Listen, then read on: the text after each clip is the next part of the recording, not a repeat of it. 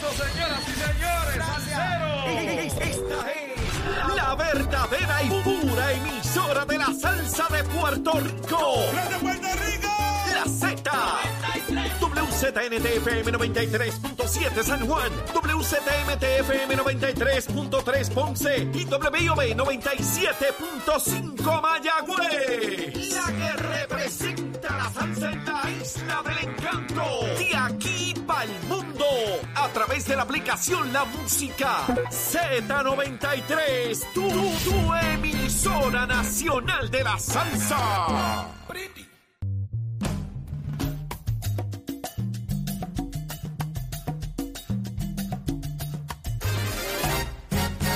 Estás jugando con fuego y un día te vas a quemar. Ya estamos de regreso en Nación Z por Z93, 93.7 en San Juan, 93.3 en Ponce y 97.5 en Mayagüez. Todo Puerto Rico está cubierto del mejor análisis, la buena información y los protagonistas de las historias de país. Así que está con nosotros nada más y nada menos que Héctor Ferrer, representante del Partido Popular Democrático, uno de los más vocales, señores, de los que da cara, de los que da cara. Y está con nosotros acá en Nación Z. Buenos días, Héctor. Buenos días, Buenos días a todos los que están en el estudio. Qué bueno ver, qué bueno saber que, que todo está en orden. Todo cómo transcurre. Muy bien, muy bien. Aquí ya en la recta final de la campaña a la presidencia del partido, eh, que estamos haciendo campaña con Jesús Manuel Ortiz y todo perfila que el domingo 7 de mayo pues va a salir airoso con una victoria. y está todo en todo en orden. Ahorita vamos a estar hablando también eh, con todo lo que tenga que ver con el asunto electoral, así que qué bueno. Mariana Nogales, Hé- Héctor. No, no puedo comentar, soy miembro de la Comisión de Ética. Eh, cualquier asunto cuando termine este proceso judicial puede volver a la Comisión de Ética, así que no puedo hacer ningún tipo de comentario sobre, sobre este asunto. Ahí está, Jorge. Representante, ¿va a citar a Alejandro García Padilla como citó a Jennifer González para propósitos de la expresión que hizo públicamente con en cuanto a que habían empleados que los estaban empujando para que apoyaran uno u otro candidato del Partido Popular? Mira, la resolución todavía no ha llegado a la comisión. Tan pronto llegue la resolución, pues el equipo de trabajo y yo vamos pues a, hacer lo que hicimos anteriormente con Jennifer González, que delineamos eh, la agenda a seguir. Pero aquí hay dos cosas importantes que decir. Eh, ¿Quién es el que presenta esta medida eh, y por qué la presenta? Y las comparaciones entre lo que dijo entre lo que pasó con Jennifer González y lo que pasó con Alejandro García Padilla. ¿Quién es Jennifer González y quién es Alejandro García Padilla? En primer turno, Jennifer González es una funcionaria pública, Alejandro García Padilla es un ex gobernador que está en un programa de eh, comentarios y anal y es analista en un programa de radio que hace unos comentarios. En segundo lugar, este servidor le dio un plazo de 24 horas a la comisionada residente Jennifer González para que acudiera a las agencias pertinentes porque era funcionaria pública. El Pero la realidad es que ambos están ¿Cuál- denunciando un delito, representante? No, no, pero voy a terminar. ¿Cuál es el nombre del representante que presentó la medida? Gabriel Rodríguez Aguiló. Ah, el politiquero Gabriel Rodríguez Aguiló, que es un representante ausente en el distrito. Eh, pregúntenle a la gente de Ciales, Manatí, Ciales, eh, Ciales, Manatí, Florida, Barceloneta y Arecibo si saben de él. Incluso está tan ausente que decidió no aspirar al distrito y se va a ir por acumulación. Eh, y esta es la misma persona que cuando se presentó la Jennifer González tildaba de que era un acto político y, se- y en la vista pública lo que hizo fue un circo político. Esta es la misma persona que está llevando a cabo esto y a diferencia de él, que tiene una doble vara excesiva y el país lo conoce por su ausentismo, este servidor tan pronto llegue la resolución a la Comisión de Anticorrupción e Integridad Pública, le va a dar el trámite legislativo que merece toda medida, porque yo no tengo una doble vara como la tiene Rodríguez Aguiló. ¿Se pudiera terminar siendo su presidente de la Cámara algún día, representante? ¿No le preocupa? Me preocupa que Que sea el, Bueno, el preocupa- presidente. Me preocupa, me preocupa que sea un representante ausente y un politiquero, sí, eso me preocupa. Representante, ¿cómo anda el tema del salario mínimo? El, el tema del salario mínimo, bueno, el tema del salario mínimo, eh, en julio Estuvo de, 2020 usted estuvo de mesero en estos días. Así es, así es. Eh, pues el tema del salario mínimo, en julio del 2023 eh, se aumenta a 9.50 el salario mínimo en Puerto Rico. Eh, lamentablemente el gobernador de Puerto Rico, eh, Pedro Pierluisi, todavía no ha nombrado la totalidad de los miembros de la Comisión Evaluadora de Salario Mínimo. Eh, no tiene el quórum suficiente para reunirse y lamentablemente los decretos mandatorios, tanto la industria agrícola como la industria de empleados por propina, no se han podido hacer realidad eh, porque el gobernador no lo ha nombrado y el compañero Juan Zaragoza y este servidor le enviaron una carta para, para ¿verdad? Para eh, emplazarlo a que nombrara y pudiera darle trámites a esta comisión evaluadora de salario mínimo que es sumamente importante para el futuro del país, pero a su vez, eh, la- esta semana pues estuve participando eh, ¿A quién le sirvió? ¿A quién le tocó servir?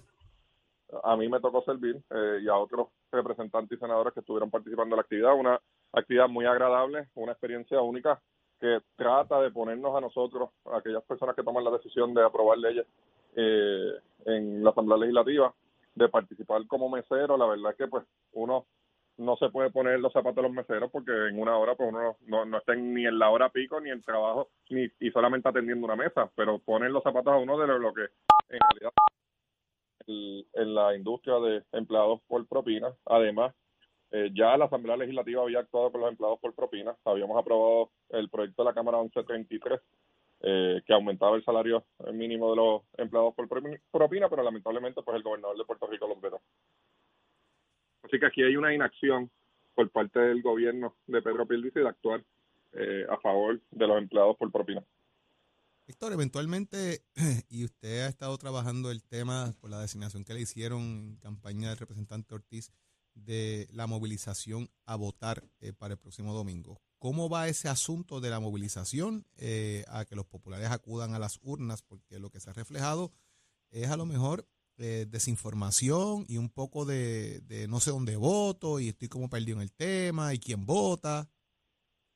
Sí, ese es el problema principal que está teniendo todas las campañas eh, en estos momentos. Eh, hay mucho popular que al día de hoy desconoce dónde es que va a votar. Se están haciendo los arreglos pertinentes desde la campaña para eh, informar a todos esos buenos populares que quieren salir a votar el 7 de mayo. Eh, estamos haciendo, por lo menos de mi parte, se están haciendo unas visitas a unos municipios eh, clave eh, para la movilización eh, para el 7 de mayo y yo te aseguro que el próximo 7 de mayo eh, los populares van a ir a votar por Jesús Manuel Ortiz, el número 2 en la papeleta, el único candidato que ha presentado las propuestas que necesita el partido para encaminarlo a una victoria grande en el 2024. Veremos a ver qué pasa.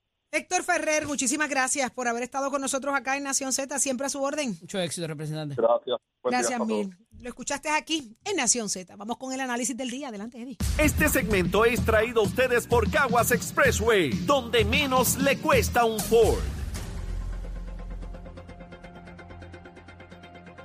Damos paso al segmento del análisis del día. Como todos los jueves está con nosotros el ex senador por el sur, Ne- Nelson Cruz. Buenos días, senador. Buenos días, licenciado, para usted y todos los amigos que nos escuchan. Y hoy sí que sí, hoy se levantó temprano y no nos dejó esperando nuestro experto en comunicaciones, Daniel Machete Hernández. Buenos días, Dani. Muchacho, Nicole me llamó ayer y dijo que no me dejaran salir. Deja que te pegue, deja que te pegue un grito. Ahí sí que te vas a asustar. Compañero, vamos al mambo. Eh, hay una un, titular hoy en uno de los periódicos que habla acerca de esto de los tiradores activos en las escuelas y cómo está eh, llevándose a cabo unos adiestramientos particularmente. Y esto pues por lo que ha pasado en diferentes instituciones en los Estados Unidos y en otros países del mundo, eh, donde ha habido el ataque este de lo que se llama un tirador activo, pues eh, no es, eh, ¿verdad? Eh, no, eh, no es muy, no, no está muy lejos de que quizás, lamentablemente, eh, ocurra aquí. Ojalá no ocurra nunca, ¿verdad? Pero hay que estar prevenido en cuanto a eso y cómo se va a manejar el protocolo de los estudiantes, de los padres, de los propios maestros. y me parece que es una discusión importante que hay que tener porque pudiera inclusive este tipo de adiestramiento representar un disuasivo para los propios estudiantes que vean que hay un, un protocolo en funciones eh, bien pensado, bien, eh, bien, eh, eh, ¿cómo se llama? Llevado a cabo eh, para que esto no ocurra. ¿Cómo lo ves, Dani? Comienzo contigo hoy. Pues mira, este, me- que- pues qué bueno que estén adiestrando a la gente, espero que, que sea efectivo, ¿verdad? Este, que los maestros puedan atender y entender para poder trabajar con estos asuntos y también que pues que los padres pongan de, de su parte, ¿no? Hace apenas este una semana y media hubo una situación en la escuela de donde está mi hija menor y, y, fue bastante interesante la manera en que se manejó porque a algunos estudiantes le dijeron que, hubo una amenaza en, en, en una escuela eh, cerca de donde ella estudia y en la escuela de ella activaron los protocolos. ¿Y fue real o fue fue que- una falsa alarma? Que, No, de no, no, mencionar? la amenaza la hubo. Este, al estar cerca la, la otra escuela, pues sí activaron ese protocolo. Sin embargo, había una escuela elemental al frente de donde hubo la amenaza y allí nunca llegó la policía, ni dijeron nada, ni hicieron nada. En la escuela donde ella estaba sí activaron el protocolo, sin embargo, le dijeron que era un simulacro. Entonces hubo una confusión, hubo padres que llegaron a la escuela. Así que si hubiese realmente ocurrido la emergencia, pues hubiésemos tenido un, un, un disloque. Qué bueno que estén orientando a los maestros este, espero que pongan real atención y que sea algo que, que se practique y que se trabaje. Este, pero sobre Claro. todo desde la sensibilidad también, porque eh, sin duda alguna esta generación de, de jovencitos pues este, se han criado en un, en un ambiente que, que verdad la, la, la inestabilidad eh, psicológica y la y la presión también pues los tiene este, bastante Sí. eh, eh, dislocados y yo creo que hay que ser sensibles hacia esa, esa situación. Senador, esto pone de manifiesto nuevamente la discusión de las leyes de armas, del acceso a las armas, eh, de lo que estamos viendo cerca de los planteles escolares. Eh, hemos visto una determinación del Tribunal Apelativo en la última semana a los efectos. eh, y si ah, debería haber más restricciones para adquirir alma- armas legales. ¿Qué nos tienes que decir? No creo que deba existir eh, restricciones adicionales. De hecho, eh, muchos legisladores estatales demócratas en los Estados Unidos han pedido nuestro proyecto porque es un proyecto que es lo que está pidiendo el presidente Biden, que tenga un filtro, ¿verdad? Que podamos eh, buscar eh, antecedentes de la persona que aspira a tener un arma de fuego. Eh, y cuando se puso en la ley de Puerto Rico el que el arma de fuego tenía que estar oculta y no expuesta, ¿verdad? Que no se viera. Este, eso eso se hizo con, con estadísticas Digo, de porque hay, los hay Estados Unidos. jurisdicciones que, que sí permiten cargarla abiertamente. Hay que, hay que- Correcto. Y, y otras que no. Y en esas que no, eh, las estadísticas nos decían que era un disuasivo para aquel tirador activo o aquella persona que quería cometer un delito, decir, no voy a entrar a este centro comercial o Porque a veo esta que la gente está armada. Porque puede haber alguien armado. Eso eso se ha probado aquí. Lo, lo cierto es que yo conozco personalmente a César González, el, el, el director eh, de seguridad interna del departamento. Él ha tratado de hacer todo lo posible dentro de los limitados recursos que tiene, pero esto es un, esto es un, un adiestramiento, eh, Eddie y, Machete, que, que lleva lo mínimo son seis horas y aquí lo que están haciendo es una hora se coge parte del personal de la escuela. Yo lo que entiendo es, ¿verdad? Y, y yo tengo un part-time con una eh, institución privada que se dedica a hacer esto a instituciones privadas. Hemos cogido instituciones eh, educativas como institutos tecnológicos, universidades, eh, megatiendas en Puerto Rico, y no tan solo en Puerto Rico, sino también en los Estados Unidos. He ido también como parte y recurso de, de esta empresa. Y eh, el curso mínimo son seis horas, pero tiene que estar todo el, el conglomerado de la escuela, es decir, to- eh, docente y no docente. ¿Por qué? Porque cuando se da una instrucción, tiene que todo el mundo conocer, ¿verdad?, cuál es el, el, protocolo a seguir.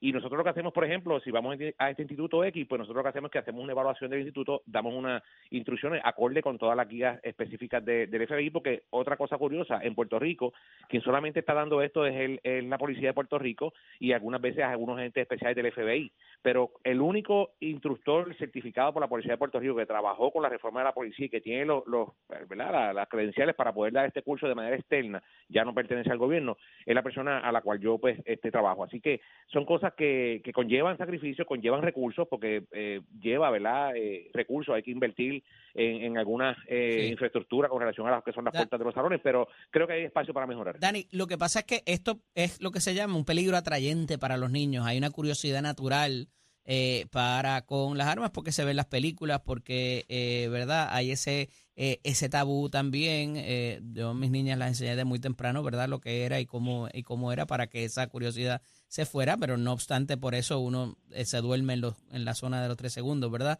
Eh, dejándolas eh, de alguna manera visibles o, o- o donde las pudieran alcanzar.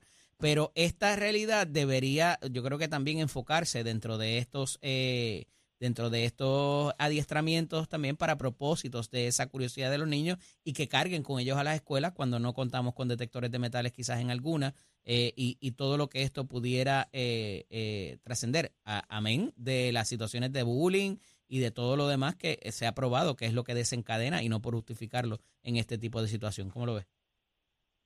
Pues mira, sí, es un asunto de ejecución, me está diciendo este Nelson. Yo tampoco creo que haga falta más restricciones. Yo creo que hace falta más vigilancia sobre las armas ilegales. Y ese asunto, no, De acuerdo. Pero es que eh, este, este asunto ha sido para las armas legales, donde los niños tienen acceso, que me parece que es el peligro aquí, eh, particularmente para las escuelas. ¿Estás ahí con Bueno, nosotros? Eddie, yo, yo creo Dani. que, eh, bueno, eh, Dani, sí. Dani, Dani, termina para después paso contigo. Dani. Dani, ¿estás ahí? Sí, estoy aquí. Adelante. Los niños tienen acceso también a las armas ilegales, porque incluso son menores cometiendo fechorías y crímenes. Este, el, el asunto de cómo vamos a ejecutar este, este, esta parte de prevención y de prepararnos para que, por, por si ocurre una situación, yo creo que, que es muy serio, me parece, o sea, eh, eh, tenemos, Nelson es una de las personas que más, que más conoce de, de este asunto, que preparó cuando él dice que han pedido la ley, él, él trabajó este, de frente la, la nueva ley de armas que está vigente. Eh, yo creo que es un asunto de ejecución y, y- y es algo en lo que el gobierno no debe fallar. Hay, hay muchas vidas aquí. Yo espero que no tengamos que vivir situaciones como las que se han vivido en Estados Unidos, ¿verdad? Nuestra mentalidad es un poco distinta, pero sin duda todo lo malo lo copiamos y yo, yo quisiera pensar que pudiéramos ejecutar bien esos adiestramientos, que pudiéramos estar preparados y que sirva, como tú bien dices, de disuasivo. El otro asunto que me preocupa es la carga que le pone el maestro. Eh, hay jurisdicciones en la Florida, inclusive, eh, que han pretendido que el maestro obligarlo, no, no que sea voluntario, casi obligarlo a que tenga arma en sí. O sea, y ponte que sí, que, que, acceda a hacerlo voluntariamente, pero ese niño, ese estudiante que tú tuviste a lo mejor en tres, cuatro grados ya, quizás más, eh, y se- te das en una situación en cuanto a eso, cuán ávido pudiera estar el maestro para ser el, el respondedor en cuanto a eso. Eh, eh, es una situación complicada, Nelson. Mira, eh, a- el incidente que Dani comentó de la de, de su escuela de la niña y, y qué bueno que no ocurrió nada, ¿verdad? Fue el incidente número 13 después del 2019, después de, de que se implementó la ley, más bien 2020, porque la ley fue firmada en, el, en diciembre del 2011. y Estás hablando de la de aquí, de la de Puerto Rico. Correcto. Mm. En Puerto Rico han ocurrido 12 a 13. Creo que el, de, el de que Dani mencionó fue el incidente número 13. Yo llevo ¿verdad? monitoreando eso y hablo con, con, César todo lo, cada vez que ocurre algo o diariamente.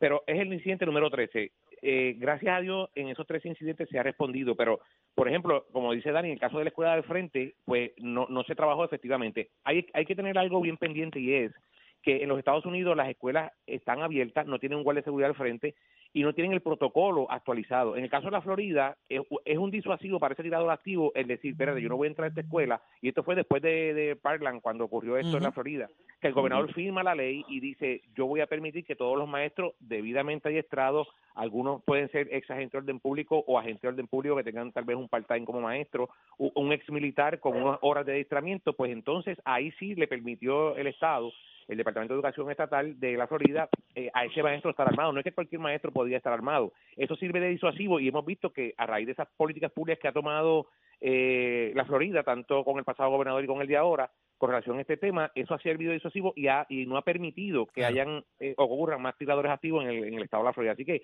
hay tiempo para mejorar. Yo creo que es cuestión de ver lo que pasa en los Estados Unidos y sobre todo utilizar eh, la, la capacidad que han tenido estas personas o más bien eh, cuál era su estado mental, su situación, ¿verdad? En ese momento cuando cometieron estos estos estos delitos, para que entonces en Puerto Rico podamos ir en esa dirección, porque la mayoría de, la- de las personas que han cometido estos delitos eran jóvenes, co- eran víctimas de bullying, eran personas con problemas, ¿verdad? Con Claro. algún tipo de condición mental. Pero yo creo que psicológicos. espacio para mejorar y el departamento por lo menos tiene la intención de hacerlo y Eso, mejorar el eso. protocolo. La escuela, además de prepararse Agradecido, sobre los tiradores, que, que también atiendan el asunto psicológico. agradecido de ambos por estar claro, disponible claro. para nosotros en la mañana de hoy. Hablaremos la próxima semana si Dani se levanta. de semana. Un abrazo. fin de semana. Como- Amén, amén. Continuamos. Este segmento es traído a ustedes por Caguas Expressway, donde menos le cuesta un Ford. Ponte al día. Aquí te informamos y analizamos la noticia. Nación Z por, por, por Z93. Es momento de hablar de deportes y con nuestro compañero Tato Hernández, porque somos deportes, Tato. Vamos arriba, vamos arriba, vamos arriba, señores. Buenos días para toda Nación Z. Somos deportes por aquí, por el 93.7 de la Z, la emisora mundial de la salsa. Óigame, vámonos con el boceo que se presta pronto a, pronto a pedir, debí decir. Nuestra Amanda Serrano va a estar unificando su título de la 100 26 libras ante la ex campeona estadounidense Heather Hardy como parte de la cartelera del 5 de agosto encabezada por su promotora e influencer Jay Porter va a estar peleando contra el luchador campeón de la UFC Nate Diaz. Y ese pleito tendrá lugar en el American Airlines Center de Dallas. Esa es la casa donde juegan los Mavericks de Dallas. Así que esto se presta ya para el próximo 5 de agosto. Cabe señalar que ya Amanda había pegado con esta joven, le había ganado por decisión y ahora pues va a poner sus títulos de las 126 libras para una revancha con ella. Ya usted sabe que todo esto es camino a la preparación para ver si por fin se da la pega de la revancha contra la de allá del otro lado de Europa que está pendiente, que fue quien le ganó a Amanda, que está pendiente esta revancha, pero hay que darle chavito a ambas muchachas, porque ya usted sabe la gran pelea que hicieron, y usted se entera aquí en Nación Z, somos deporte. Aquellos amantes de la aceleración, de lo que son las carreras Proctor de NHRA, pues los invito a que pasen por mi página de Somos Deporte. Es la primera vez en la NHRA el papá, el hermano y los dos hijos cualifican los cuatro a la final del evento, porque este evento pasado en Las Vegas pues era la, la, pista de la competencia de los cuatro carriles y es la primera vez que una familia completa clasifica los primeros en los primeros cuatro para ir entonces a la final y el papá pues salió por la puerta ancha. Eso nunca se había visto en este tipo de eventos, así que todos los amantes de la aceleración pueden ver ahí esa carrera histórica. Usted se entera aquí en Nación Z, somos deporte con los pisos de Mestre Estamos en el proceso de matrícula. Nuestras clases comienzan ahora en mayo. Puede pasar por cualquiera de nuestros recintos. Le gusta la electricidad, le gusta la mecánica, dice, le gusta la soldadura, le gusta los jalatería y pintura. Dése una vueltita por Mestre Escoles. 787-238-9494. 787-238-9494. Es el numerito a llamar. Compara nuestras facilidades de equipo. Oiga, y usted puede ir a Mestre, que tú sabes quién la mayor de las veces te da el tour por el colegio, por el recinto, el presidente mismo de Mesté, Edwin Colón. Sato Hernández, Nación Z, que tengan buen día. Achero, it Buenos días Puerto Rico, soy Emanuel Pacheco Rivera con la información sobre el tránsito. A esta hora de la mañana ya se formó el tapón en la mayoría de las vías principales de la zona metro, como la autopista José Diego entre Vega Alta y Dorado y desde Toa Baja hasta el área de Torrey en la salida hacia el Expreso Las Américas. Igualmente la carretera número 2 en el cruce de la Virgencita y en Candelaria en Toa Baja y más adelante entre Santa Rosa y Caparra. También algunos tramos de la PR5, la 167 y la 199 en Bayamón, la avenida Lo Más Verdes entre la American Military Academy y la avenida Ramírez de Arellano, la 165 entre Cataño y Guaynabo en la intersección con la PR22, el expreso Valdoriotti de Castro desde la confluencia con la ruta 66 hasta el área del aeropuerto y más adelante cerca de la entrada al túnel Minillas en Santurce. También el ramal 8 y la avenida 65 de Infantería en Carolina, el expreso de Trujillo en dirección a Río Piedras, la 176, 177 y la 199 en Cupey, también la autopista Luisa Ferrer entre Montelledra y la zona del Centro Médico en Río Piedras y más al sur en Caguas. Además, la 30 desde la colindancia de Juncos y Gurabo hasta la intersección con la 52 y la número 1. Ahora pasamos al informe del tiempo. El Servicio Nacional de Meteorología pronostica para hoy que continúen las buenas condiciones del tiempo para gran parte de Puerto Rico. Para la tarde, sin embargo, se espera el desarrollo de aguaceros en el interior oeste y noroeste de la isla. Los vientos estarán del sureste de 10 a 15 millas por hora con variaciones por la brisa marina y las temperaturas máximas alcanzarán los bajos 80 grados en las zonas montañosas y los 90 grados en las zonas costeras, con el índice de calor alcanzando los 100 a 105 grados en algunas regiones. Para los bañistas y navegantes el mar estará picado a causa de vientos del sureste de 15 nudos. Además el oleaje estará de 5 pies. También existe riesgo alto de corrientes marinas para las playas del norte de Puerto Rico y Culebra y riesgo moderado para las playas del oeste. Hasta aquí el tiempo les informó Emanuel Pacheco Rivera. Yo les espero en mi próxima intervención aquí en Nación Z que usted sintoniza por la emisora nacional de la salsa Z93.